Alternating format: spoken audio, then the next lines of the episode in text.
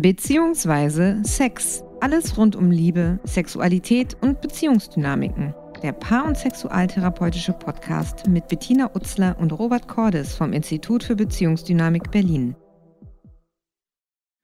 Hallo und herzlich willkommen zu unserem Podcast beziehungsweise Sex. Mein Name ist Robert Cordes und neben mir sitzt meine Kollegin Bettina Utzler. Wir beide arbeiten als Paar- und Sexualtherapeuten am Berliner Institut für Beziehungsdynamik in Berlin-Schöneberg.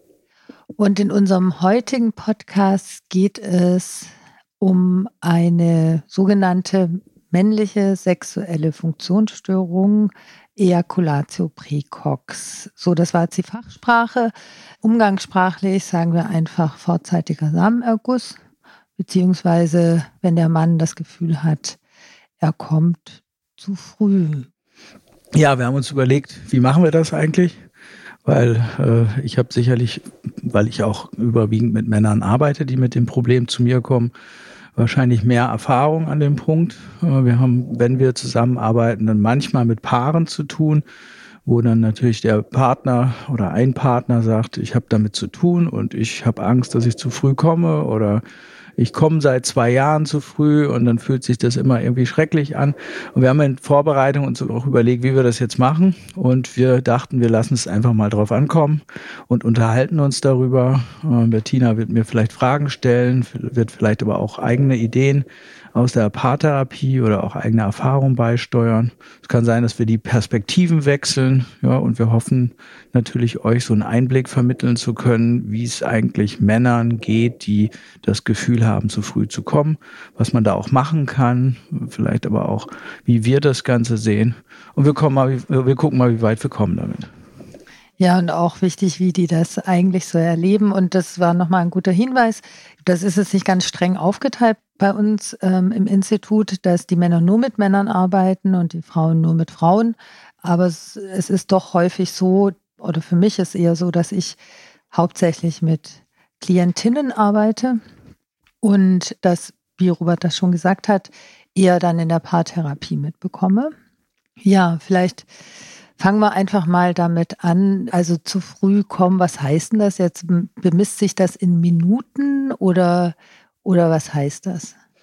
Ich finde die Frage schon echt ähm, spannend. Das ist auch wir planen jetzt mehrere Folgen auch dazu, uns mit sexuellen Funktionsstörungen, sogenannten Funktionsstörungen auseinanderzusetzen. Und das ist schon mal die Top-Frage, weil äh, kannst dir ja vorstellen, wenn du irgendeine Krankheit hast, wie was weiß ich, eine Grippe oder so, dann hast du entsprechende Symptome. Dann läuft die Nase und dann kannst du gegebenenfalls auch äh, bei einigen Krankheiten am, am Blutbild irgendwas feststellen. Und bei den sexuellen Problematiken unterliegt das natürlich in der Regel auch der Selbsteinschätzung, beziehungsweise die Leute haben so das Gefühl häufig, es funktioniert nicht so, wie es funktionieren sollte. Eins muss man dazu sagen, alles, was im Katalog der Weltgesundheitsorganisation zu finden ist, ist auch eine Krankheit oder eine Störung.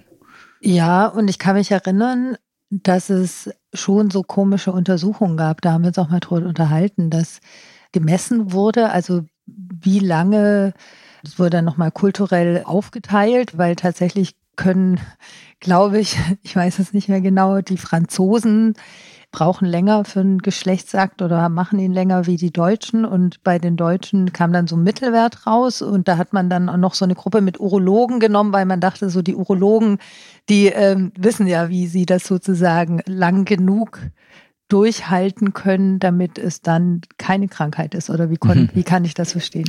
Ja, ja, das ist eine lustige Studie. Also die, wenn Leute oder Männer zu uns kommen und sagen, ich halte nicht lang genug durch, dann haben wir natürlich immer so die Zeit im Kopf. Ne? Aber kein Mensch oder kein Mann sitzt da, äh, hoffentlich zumindest nicht mit, mit einer Stoppuhr und guckt, wie lange kann ich durchhalten, bis ich ejakuliere. Es gibt da tatsächlich eine tolle Studie, ich glaube, die ist aus dem Jahr 2004, Uni Köln. Und da hat man versucht, Männer, die, ähm, also man hat Männer genommen, die von sich behaupten, dass sie zu früh kommen, das heißt unter vorzeitigem Samenerguss leiden, mit ihren Partnerinnen in dem Fall, äh, hat äh, Männer genommen, die sich für normal halten, das heißt das Gefühl haben, dass sie irgendwie normal lange durchhalten, und Urologen was ich, was ich eine spannende äh, Auswahl fand, ja. Weil die Idee bestand, dass die sich unter Umständen auskennen und äh, was weiß ich, länger die Ejakulation zurückhalten können. Dann hat man die quasi unter Laborbedingungen Sex, die haben dann Sex gehabt. Ich glaube, das für eine Bedingung war noch, dass die Partnerschaft mindestens zwei Jahre Bestand haben sollte oder sowas. Und das Ergebnis war echt lustig. Weil es kam nämlich raus, dass die normalen Männer, die sich als normal selbst definiert haben, ungefähr bei drei Minuten lagen, irgendwie drei Minuten 15 oder sowas. Ja. Sex heißt oder Penetration. Penetration. Ja. Ähm, diejenigen, die unter Ejaculatio precox, heißt vorzeitigem Samenerguss litten und sich selbst so definiert haben, die waren hier bei zwei Minuten 40 oder sowas. Und die Urologen waren tatsächlich bei über fünf Minuten oder sowas, ja. So, und was ist das Fazit daraus? Könnte man sagen, ja, die Zeit ähm, scheint jetzt nicht so unbedingt ein klares Kriterium zu sein. Ja, ja, da wäre es vielleicht interessant. Ähm, also ich kann mich auch sehr gut an ein Paar erinnern, das wir mal zusammen in Therapie hatten, wo er dieses Phänomen hatte, dass er gesagt hat, ich kann nicht so lange oder so. Also meine Frau hat da nicht so viel davon, meine Freundin hat nicht so viel davon. Ähm, auch da gibt es ja Unterschiede, ne? Also es gibt ja auch Männer, die, die können gar nicht eindringen. Also die kommen so zu, das heißt dann Anteportas mhm, oder sowas, ja. ne? Ejakulatio Anteportas. Da zeigt sich mal wieder, wie genial Loriot ist, oder? Mit seinem Papa Anteportas. Also ich weiß nicht, ob der sich das bewusst gedacht hat, aber äh, also rein psychoanalytisch ist das der genialste ja, Filmtitel, spannend. den man sich vorstellen kann. Ja? Aber ich würde, vielleicht kannst du einfach mal eine Fallgeschichte erzählen? Also auch wie, wie beschreiben die denn das dann? Und ist das überhaupt ein Problem, wenn man keine Partnerin hat? Das ist ja dann eigentlich nur ein Problem, wenn man eine Partnerin hat, oder? Ähm, also wir hatten ja jetzt Kriterium Zeit äh, und gerade in der Selbstbeschreibung, und das ist zum Glück auch in den Klassifikationssystemen, hatte ich ja gesagt, da gibt es halt ICD 10 oder 11 ist gerade in Vorbereitung oder DSM, das ist ein anderes Klassifikationssystem. Und da wird das so beschrieben, dass die Zeit wird als Selbsteinschätzung, also das heißt, das sind Männer, die das Gefühl haben, nicht lang genug durchzuhalten. Das ist auch das, wie die zu mir kommen. Die sagen dann ja, ich komme einfach zu früh. Und dann frage ich meistens ja, woran machst du das fest? Ja. Viele Männer antworten dann, weil meine Partnerin oder mein Partner, also es geht auch bei homosexuellen Männern, äh, nicht ausreichend befriedigt ist. Ja, also das scheint das Kriterium zu sein. Ne? Okay, das heißt, Sie selber würden damit eigentlich ganz gut leben können, so weil Sie auch darüber Ihre Lust irgendwie erfahren, aber weil es für die Partnerin nicht reicht. Also ist der Fokus dann bei der Frau oder? Ja, der Fokus ist in der Regel, das werde ich nachher sicherlich nochmal differenzierter darauf eingehen. Ich würde heute sagen, dass fast bei allen sexuellen Problematiken das so ist, dass die Leute eher mit dem Partner oder mit der Partnerin zu tun haben, als mit sich selbst. Das heißt, es ist eher so die Frage, ist sie schon befriedigt oder ist er schon befriedigt? Habe ich quasi in Anführungsstrichen schon meinen Job gemacht? Also das würden die natürlich nicht sagen, aber das steckt da manchmal dahinter. Und dann kann man sich ja vorstellen, wenn ich mit dem Fokus bei der Partnerin oder beim Partner bin und denke, oh, war ich jetzt gut oder ja, bin ich noch was schuldig oder sowas, ja, dann bin ich eben nicht in meinem Körper. Und das ist meistens das, was wir natürlich in, in Therapie dann auch herausarbeiten müssen. Aber vielleicht zurück zu den Kriterien. Ähm, Männer, die unter Präcox leiden oder vorzeitiger Ejakulation leiden, die haben in der Regel nicht wirklich ein erfülltes Gefühl danach. Das heißt, es ist nicht so, dass die danach sagen, ja super, ich bin gekommen, fühlt sich toll an, sondern oh Mann, mir ist was durchgerutscht oder so. Ich wollte eigentlich länger und ich habe keine Kontrolle und jetzt bin ich gekommen und jetzt fühle ich mich richtig schrecklich. Ja? Also wenn du mal so, ich habe auch Berichte von Männern, die auch darunter leiden. Das ist manchmal echt, also wirklich erschütternd, sich das durchzulesen, auch so die, oder auch die in den Sitzungen mitzukriegen, wie sehr Männer, äh, die zu früh kommen, mit sich selbst ins Gericht gehen. Die lassen kein Haar an sich. Das ist wirklich so, äh, totale Selbstbezichtigung häufig. Ja, so ich bin, und das ist eben nicht so wie, ja, beim nächsten Mal kann ich vielleicht länger durchhalten, das könnte man auch sagen, oder wir üben einfach mal oder so, sondern meistens äh, öffnet sich fast der Boden. Ich habe Männer, die so massiv an sich zweifeln, an allem dann, dass sie überhaupt irgendwie liebenswert sind, dass sie beruflich überhaupt was auf die Reihe kriegen. Ja, das ist dann manchmal so, dass sich fast alles, ähm, was, dass fast alles danach in Frage gestellt ist. Echt erschütternd. Ja, das hört sich nicht besonders lustig, lustvoll an. Also auch eher so, wie wenn die dann wahrscheinlich mit der Zeit auch Sex eher vermeiden, oder? Das ist ja ein wahnsinniger Druck. So hört sich das an, wie wenn die dann sich total unter Druck setzen und auch in dieser selbsterfüllenden Prophezeiung landen, ne? So, also gar nicht mehr, eigentlich auch gar nicht mehr damit beschäftigt sind, was sie selber vielleicht auch mögen oder so, sondern nur noch, ob sie irgendeine Pflicht erfüllen. So hört sich das an. Ja, manchmal dann kommt natürlich das dazu, was du beschreibst, ne? So dieser Teufelskreis der Gedanken. Das ist dann so ein bestimmter Fokus, wenn du erstmal so ein paar Mal mitgekriegt hast, dass du zu früh kommst oder die Erfahrung gemacht hast, dass du es nicht kontrollieren kannst. Ja, und ja, also auch nicht den, man spricht ja auch von, vom Point of No Return. Das heißt, der Punkt, ab dem du nicht mehr zurück kannst, ab dem du quasi in Richtung Ejakulation steuerst. Und wenn du da überhaupt keine Kontrolle drüber hast, dann und, und das ein paar Mal passiert, dann ist natürlich auch massive Scham da meistens damit verbunden. Ne? Und dann ist ein Schutz manchmal, dass diese Männer dann auch sagen, naja, Sex versuche ich zu meiden. Ja, ich habe vielleicht auch Angst, dass meine, meine Partnerin oder mein Partner von mir Sex will. Ja, und dann kann es manchmal auch sein, dass dann so die Paare zum Beispiel lustlos erscheinen und wegen Lustlosigkeit zu uns kommen. Und dann kommt irgendwann mal raus, dass vielleicht der Mann einfach Angst hat, dass er wieder zu früh kommt. Und das ist mir nochmal wichtig, das ist ein psychischer Prozess. Wenn du denkst, du kommst zu früh, dann reagiert in der Regel alles in dir so. Ja, du wirst verkrampfen, der Körper wird sich anspannen und dann ist meistens so der Fokus dieser Männer nur noch so auf den Genitalbereich beschränkt und dann fragen die sich schon innerlich, oh Gott, komme ich schon, ja? Und dann kannst du dir ja vorstellen, wenn du dir diese Frage schon innerlich stellst, dann äh, geht das relativ schnell und dann kommt es meistens sehr schnell bei diesen Männern. Und das ist dann wirklich so, so ein Teufelskreis, ne? So. Und dabei ist es ja schon echt enorm, wenn, wenn solche Männer oder sogar Paare in die Therapie kommen das dann irgendwann ansprechen können, weil ich kann mich an so eine andere Studie erinnern, die besagt, dass 70 Prozent der Männer mit Ejaculatio precox nicht drüber sprechen, auch nicht mit ihren, ihren, Frauen drüber sprechen. Und das heißt ja auch, dass die Frauen ähm, nicht mit ihren Männern drüber sprechen. Also, dass sie das einfach, das, das muss so schambelastet sein, dass sie das einfach totschweigen. Mhm.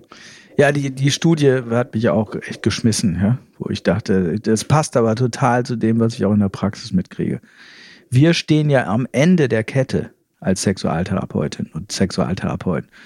Äh, meistens haben die ja vorher irgendwas ausprobiert, sind nochmal so, haben im Internet geguckt oder irgendwelche Ratgeber sich gekauft oder vielleicht sogar mit Freunden oder so gesprochen. Oder solche Cremes, die dann irgendwie. Ja, ne? ja. So, ja. Es gibt ja im Netz da zig komische Tipps teilweise, ja, und die haben die dann manchmal ausprobiert. Und die Studie besagt eins, weil die ist ja sehr ernüchternd, ja, weil manchmal, ähm, um da mal anzufangen, manchmal gibt es so Ratgeber, die sagen, ja, sprich doch mit deiner Partnerin rüber. Wenn du es langsam brauchst, ja, kein Problem. Sie soll dich einfach da berühren, zum Beispiel meinetwegen äh, die Squeeze-Technik anwenden, das heißt so unterhalb der Eichel zuquetschen oder sowas, ja. Oder sie sollen einen Punkt am Damm drücken, meinetwegen. Und das wird dann so in Ratgebern vorausgesetzt. So, mach einfach mal, sprich doch mal mit ihr. Und die Studie, auf die du gerade angespielt hast, die kommt von 2010. Und da kam, ich weiß nicht, das war eine relativ hohe Stichprobengröße auch, äh, aus Großbritannien allerdings. Aber die besagt, dass 50 Prozent aller Männer noch nie in ihrem Leben mit irgendjemandem darüber gesprochen haben. 50 Prozent. Und dann stell dir mal vor, dann ist im Ratgeber so, so, so der Hinweis, sprich mit deiner Partnerin darüber, wo sie deinen Schwanz berühren soll und was sie tun soll, falls du dich dem Point of No Return näherst. Das ist illusorisch aus meiner Sicht. Das finde ich sogar echt fahrlässig, solche Tipps zu geben. Und du hast mit 70 Prozent recht. Nämlich, das sind die Partnerinnen. Mhm. Ja, und da sind wir wieder bei der Paardynamik. 70 Prozent aller Partnerinnen von Männern, die unter Präcox leiden, haben noch nie in ihrem Leben den Mund aufgemacht, könnte ich sagen. Das heißt, die nehmen das irgendwie hin. Ja, für die ist es entweder, das können wir nur mutmaßen, normal oder die sind so wie in Trance oder sowas, ja. Ja, beziehungsweise, das ist ja auch das, was wir so in, in unserer Arbeit beobachtet haben, dass es ja bei Paaren, die länger zusammen sind und einer von beiden hat irgendeine Art von sexuelle Störung oder wir, wir nennen es jetzt einfach mal sexuelle Störung, auch wenn uns das nicht so gefällt, das Wort, ähm, um es zu benennen, dass der andere Partner damit auch also eine eigene Störung hat und das kaschiert. Also dass Frauen, die mit Männern zusammen sind, die Präcox haben, nie drüber reden, meistens selber auch irgendwelche Sexualängste haben und vielleicht auch Angst vor männlicher Sexualität haben, vor kraftvoller Sexualität haben oder so. Und auch wenn sie irgendwo drunter leiden, es da trotzdem so ein unausgesprochenes Commitment gibt, das in diesem Bereich zu halten, wo Sexualität auch nicht, nicht über irgendwelche Grenzen rübergeht und nicht gefährlich wird. Ne? Mhm. Hier bestätigt sich auch nochmal das, was ja Grundlage auch unserer Arbeit ist, der beziehungsdynamischen Sexualtherapie, nämlich dass sexuelle Probleme immer auch Beziehungsthemen beinhalten. Also wir trennen da nicht. Man könnte ja auch sagen, oh, wenn ein Mann jetzt zu früh kommt, dann kann er ja üben. Es gibt tatsächlich viele Übungen, die auch mehr oder weniger gut sind. Also zu trainieren, die Erregung länger zu halten, also nicht über den Point of No Return drüber hinaus zu zu äh, flitzen, sage ich mal, ja, sondern den ernst zu nehmen, auf sich selber zu achten, auf den Körper zu achten. Spannenderweise machen das viele Männer eben nicht. Ja, die widmen sich diesen Übungen nicht, weil sie nämlich das Gefühl haben, wenn ich das tue, bin ich ja kein echter Mann. Weil ein echter Mann, der kann einfach durchhalten, der kann mindestens da irgendwie was weiß ich, der kann so richtig losvögeln quasi. Ja, und ich bin auf Krücken angewiesen innerlich, ja, und bin damit überhaupt nicht zufrieden. Jetzt gehen wir vielleicht noch in so einen äh, oder etwas dunkleren Bereich. ähm, ich kann mich, wie gesagt, an ein Paar erinnern, aber nicht nur an eins. Also wenn ich so dir zugehört habe und drüber nachgedacht habe, sind mir mindestens zwei, drei Paare eingefallen wo wir sozusagen untersucht haben, wie läuft denn jetzt die Sexualität ab, wo die kamen und ähm, ein Teil des Problems eben war, dass der Mann zu früh kommt oder so früh kommt, dass die Frau da irgendwie keine, keinen Spaß hat am Sex. Dann haben wir genau untersucht, wie habt ihr denn Sex?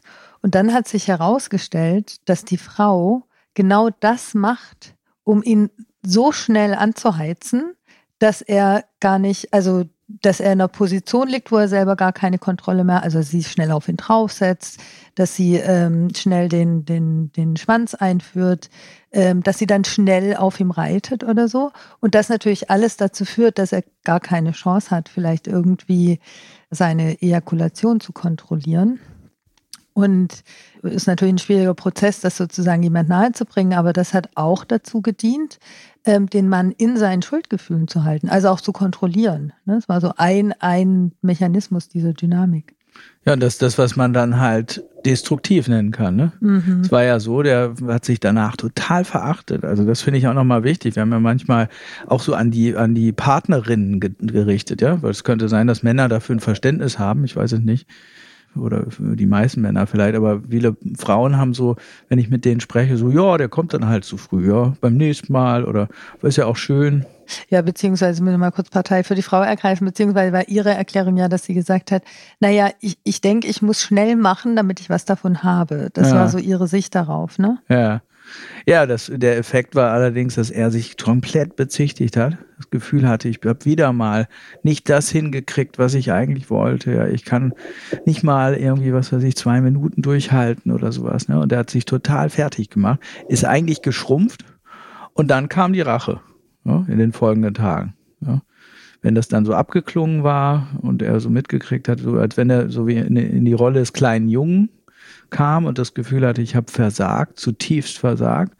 Und dann so in den Tagen darauf hat er das Spiel irgendwie innerlich umgedreht. Und dann kam so irgendwie, ja, meine Frau ist ja auch kalt. Eine kalte Frau. Und dann hat er irgendwie sie auch mit so Spitzen belegt. Das bedeutet, hat, hat sie irgendwie angemacht und an ihr rumkritisiert, genau an so einem empfindlichen Punkt von ihr. Ja, und als wenn er sich dann rächen würde, bis zum nächsten Mal, ne? So. Also so wellenartig haben die und das finde ich destruktiv. Ja. ja, das ist ja auch destruktiv. Also der, so die Partnerin, die, die leiden ja schon auch darunter. Also das war jetzt sowas sozusagen, wo sich so ein Machtspiel deutlich gemacht hat.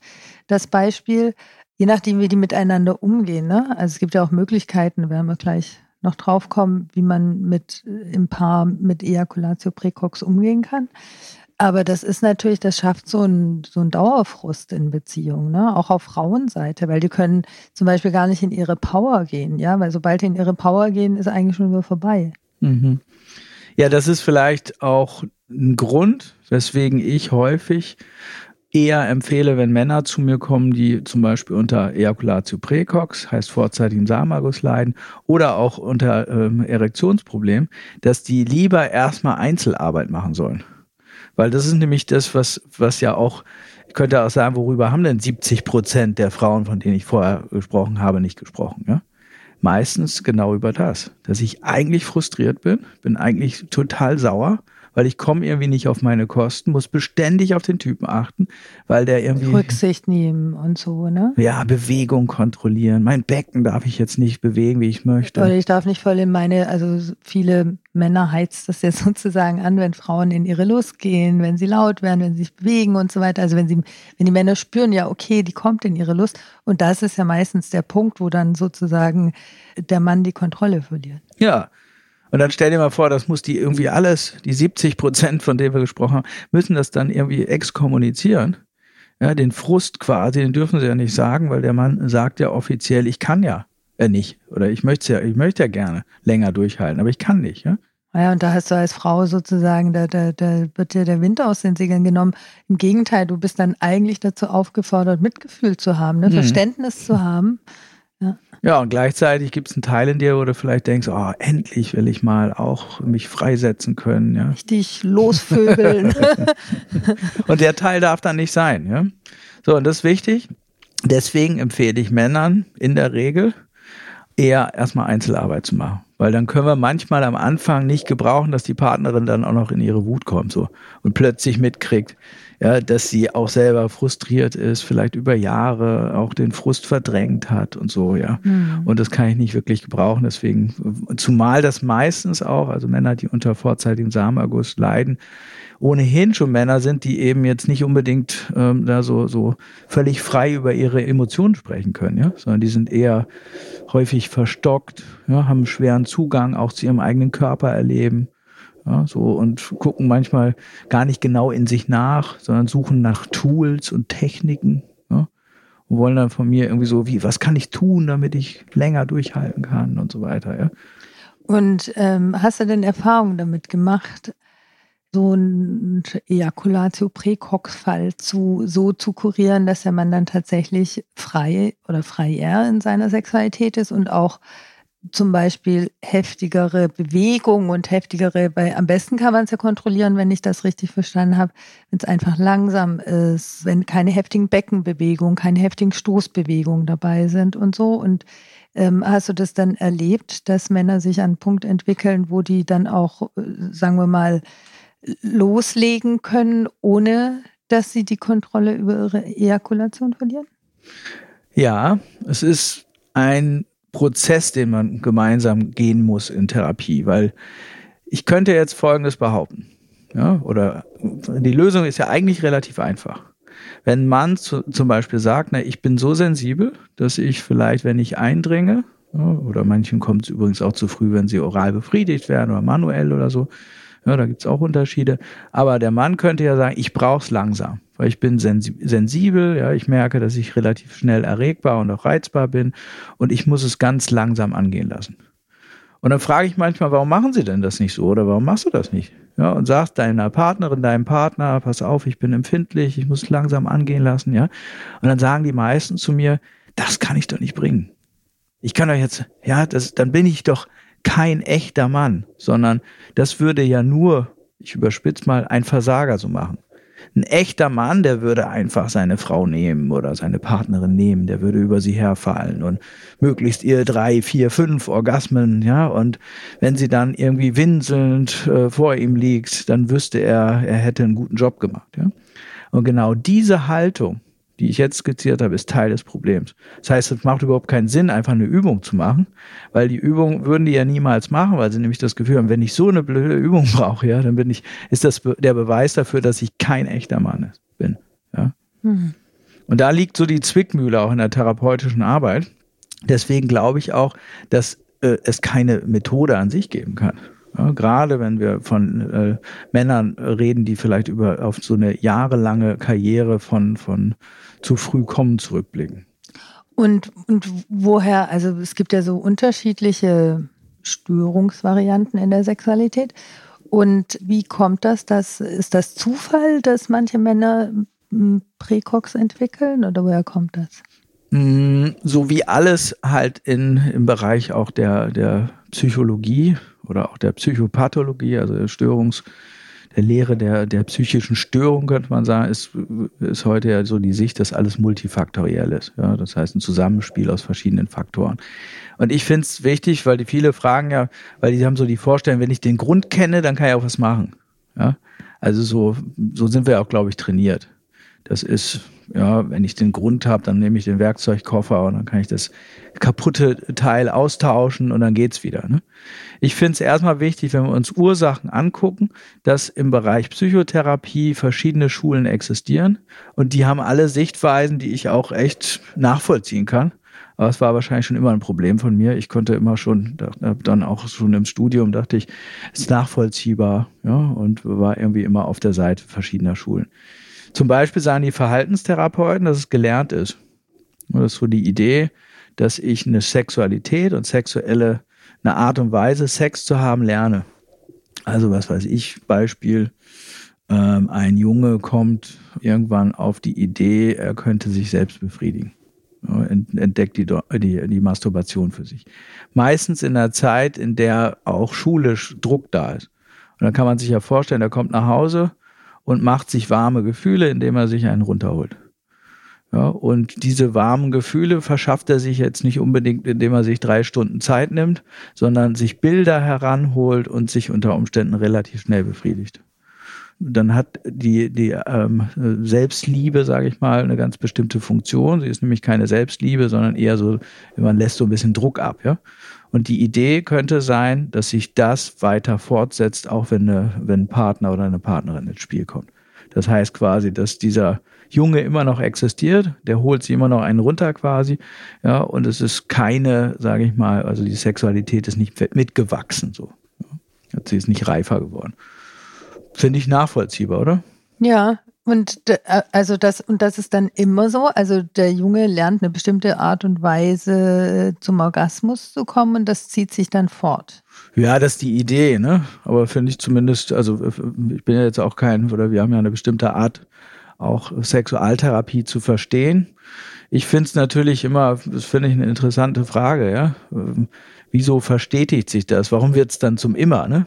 Ja. Also wir unterhalten uns ja auch viel über die Menschen, die zu uns kommen und gucken nach, so was könnte denn da dahinter stecken und was sind so die Ursachen oder was sind auch die aufrechterhaltenden Faktoren von einer Störung oder ganz spannend ist natürlich auch, wenn ein Mann eigentlich normal sexuell funktioniert, beziehungsweise einfach normal Sex haben kann und im Laufe einer Beziehung entwickelt er Precoxer hatte ich auch mal ein Paar in Therapie und das war ganz klar, die hatten einfach ziemlich viele Streitthemen so in ihrer Beziehung.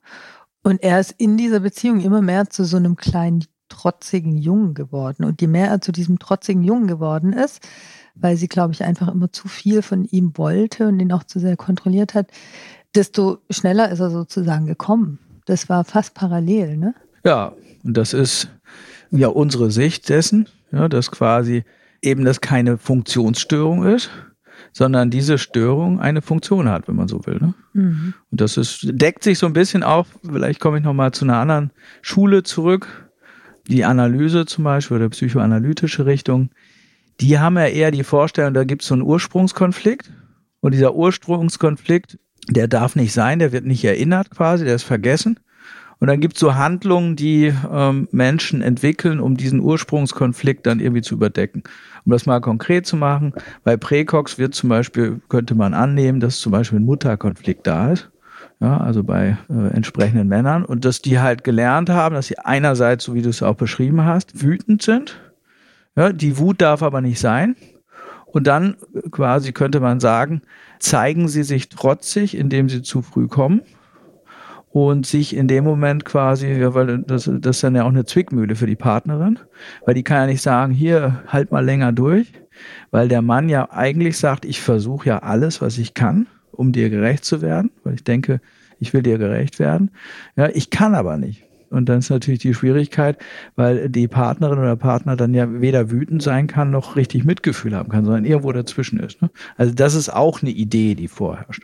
Also sagst du sozusagen, es gibt, vielleicht gibt es ja auch nochmal eine Schule, aber du sagst sozusagen, also das kann einfach tatsächlich ein erlerntes Verhalten sein, dass man einfach immer so praktiziert und auch den Körper so ein Stückchen darauf trainiert und das dann auch so weiterführt in der Beziehung. Oder es kann ein ungelöster Kindheitskonflikt sein, wo man, wo man sozusagen in einer von diesen Entwicklungsphasen äh, was nicht gelöst hat und dann so kindlich an die Mutter gebunden bleibt und in diesen Trotzgeschichten gebunden bleibt und sich das aktualisiert in der Beziehung. Gibt es noch eine dritte ähm, Schule mit Erklärung? So die Systemiker zum Beispiel, da bist du ja auch für. Ja, die, die Systemiker würden davon ausgehen, dass es immer ein Spiel ist, ja, oder beziehungsweise, dass das, dass das dazwischen entscheidend ist. Ja. Ich finde, ähm, also so im Sinne von, ähm, dass es eine Botschaft ist, die ausgetauscht wird, auch wie eine Art von Kommunikation zwischen beiden Partnerinnen und pa oder Partnern in dem Fall.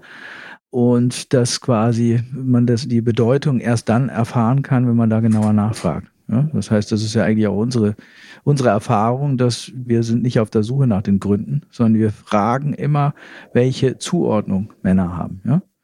Ja, unsere Sicht, das ist ja ganz spannend. Wir sind ja jetzt nicht an eine Schule gebunden, sondern wir gucken sozusagen individuell, was ist die Geschichte und woher kommt das. Und bei uns kommt ja noch der Körper mit dazu. Also, dass wir eben sagen, wenn du gar nicht in Ausdruck gehen kannst, ne, wenn du deine Gefühle weggesperrt hast, wenn du äh, deine Aggression weggesperrt hast und so weiter. Und wenn du dein Becken zum Beispiel nicht, nicht bewegen kannst oder so, weil da Ängste drin sitzen, dann ist es halt auch wichtig, den, den Körper mit einzubeziehen und die, die Blockaden, die sich auch körperlich zeigen, einfach in die Arbeit mit einzubeziehen. Ne? Mhm.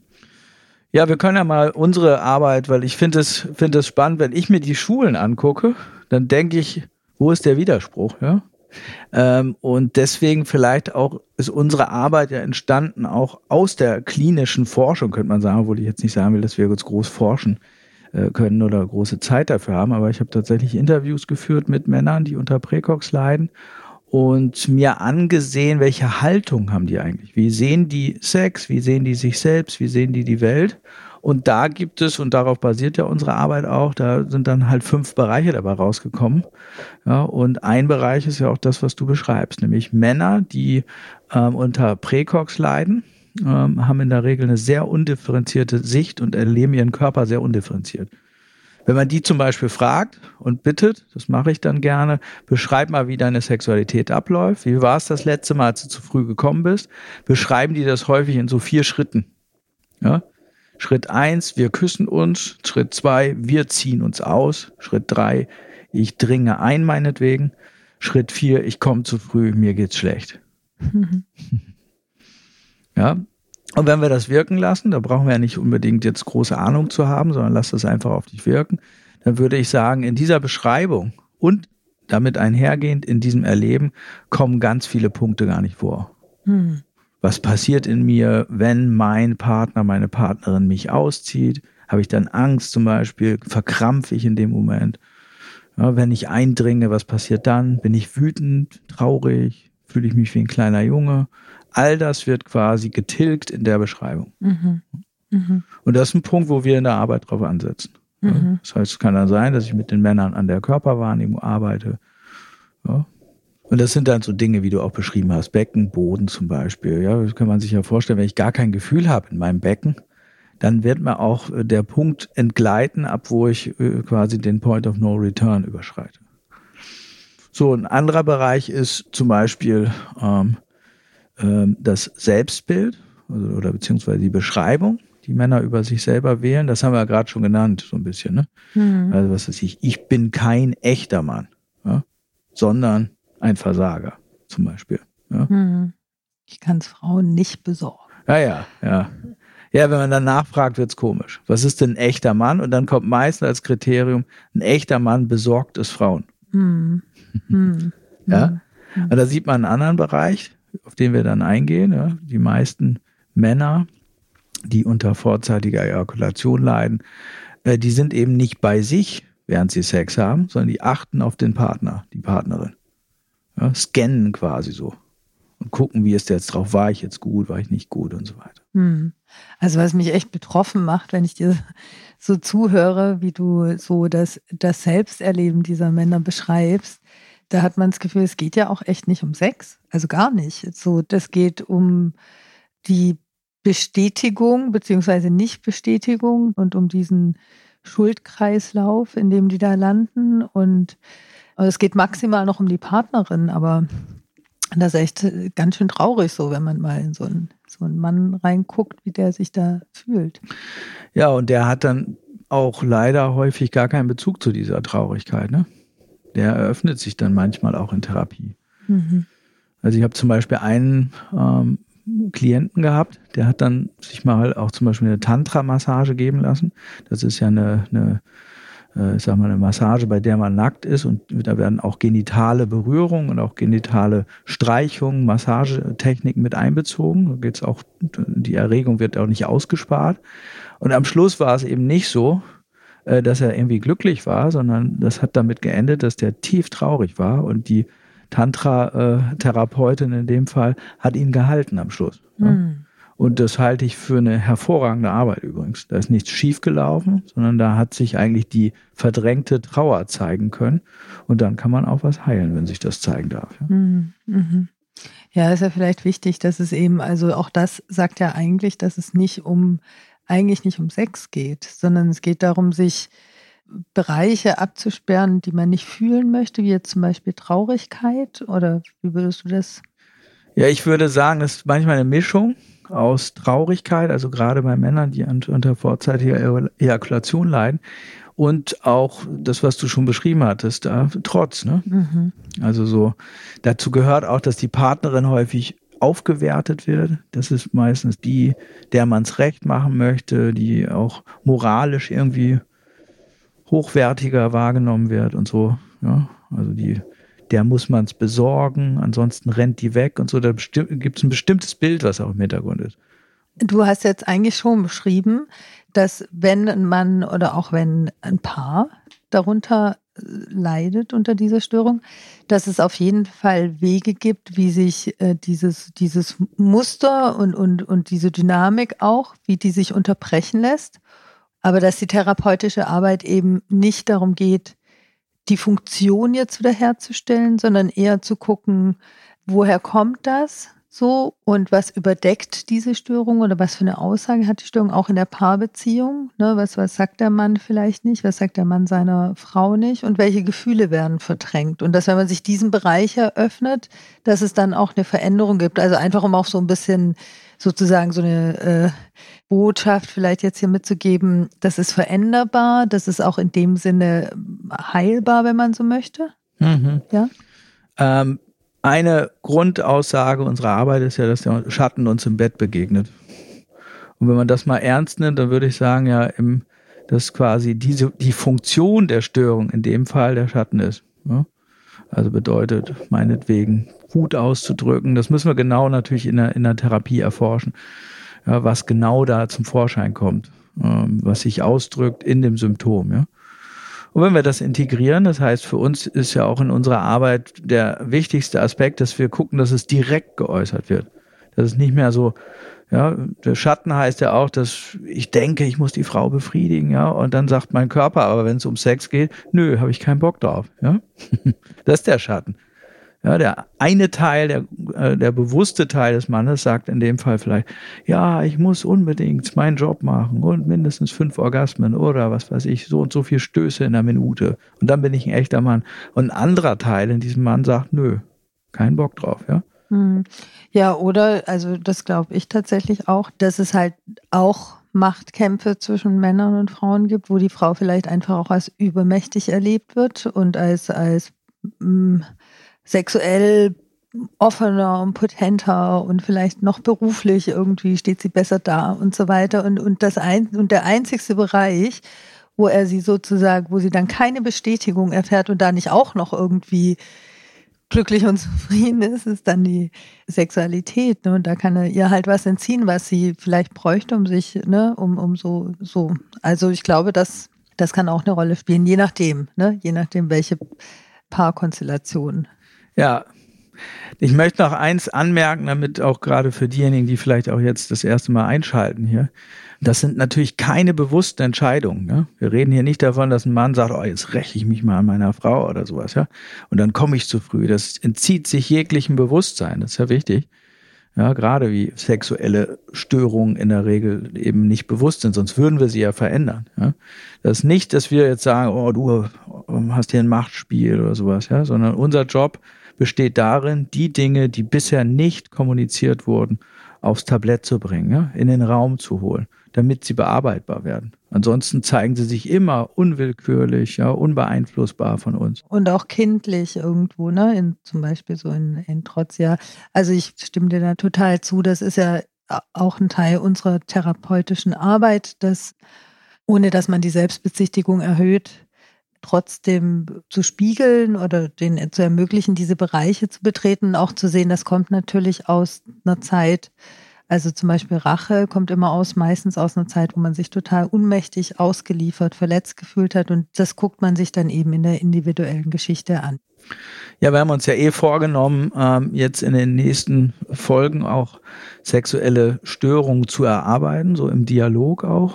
Und dann werdet ihr sehen, es gibt wie so eine Sicht die zeigen sich dann zwar unterschiedlich und haben auch teilweise ein bisschen unterschiedliche Komponenten, aber die Sicht und die Haltung und die Dynamiken, die sind häufig sehr ähnlich. Ja, also ich möchte vielleicht nochmal unsere Folge jetzt abrunden durch ein Fazit. Äh, es gibt hervorragende Übungen. Es gibt auch übrigens Verfahren, die arbeiten viel mit Übungen und die, du kannst natürlich auch üben, die Erregung zu kontrollieren. Ja, es gibt auch tolle Bücher dafür. Man findet bei uns auch auf der Homepage einige Ideen dazu. Ja, unter www.beziehungsdynamik.de haben wir auch weiterführende Ideen dazu und auf unserem YouTube-Kanal gibt es nochmal Videos dazu zu dem Thema. Unser Job besteht darin, Menschen überhaupt oder Männer an dem Punkt zu berühren, wo sie bereit sind, Übungen zu machen. Weil du brauchst was dafür. Ich muss ja meine Partnerin oder meinen Partner bitten, mich zu unterstützen zum Beispiel. Und wenn ich denke, um Gottes Willen, wenn ich das tue, rennt er weg. Er wird mich als unmännlich erleben. Ich bin dann die größte Pfeife aller Zeiten oder sowas. Oder ich zeige mich dann klein und verwundbar oder was weiß ich. Und das, das heißt dann, äh, ich gebe ihm alle Macht über mich und das will ich nicht. Werde ich es nicht tun. Also die Heilung oder die Therapie von sexuellen Problematiken ist nie nur eine Möglichkeit oder nie nur eine Sache von Methoden und Techniken. Ja? Sondern es hat immer mit der Haltung zu tun. Das ist unser Job. Ja, das ist auch beziehungsdynamische Sexualtherapie, dass wir die Haltung in den Fokus nehmen, uns auch angucken, wie denkt jemand über Sex, ja, über sich selbst, wie sieht er sich und auch über die Partnerin. Ja, und an dem Punkt ähm, ist, ist äh, natürlich Heilung möglich, sonst würden wir ja nicht auch ähm, äh, den Job so lange machen, sag ich mal, ja. Sonst wären wir schon lange frustriert und würden einparken. Ja, wenn du vielleicht auch Fragen hast, dann kannst du uns gerne schreiben über unsere Facebook-Homepage facebook.com slash Paartherapie. Und ähm, im nächsten Podcast werden wir uns über Orgasmusstörungen unterhalten. Also wird auch wieder sehr spannend. Vielleicht magst du da einschalten. Wir erscheinen immer mittwochs. Du kannst auch nähere Informationen über unsere Arbeit beziehungsweise halt Literaturempfehlungen oder auch Texte und Beiträge finden auf unserer Homepage www.beziehungsdynamik.de. Wir freuen uns, wenn du nächsten Mittwoch wieder dabei bist. Bis dahin alles Gute und bis bald. Bis bald. Wie baut man eine harmonische Beziehung zu seinem Hund auf? Puh, gar nicht so leicht. Und deshalb frage ich nach, wie es anderen Hundeeltern gelingt, beziehungsweise wie die daran arbeiten. Bei Iswas Dog reden wir dann drüber. Alle 14 Tage neu mit mir, Malte Asmus und unserer Expertin für eine harmonische Mensch-Hund-Beziehung, Melanie Lippisch. Iswas Dog mit Malte Asmus. Überall, wo es Podcasts gibt.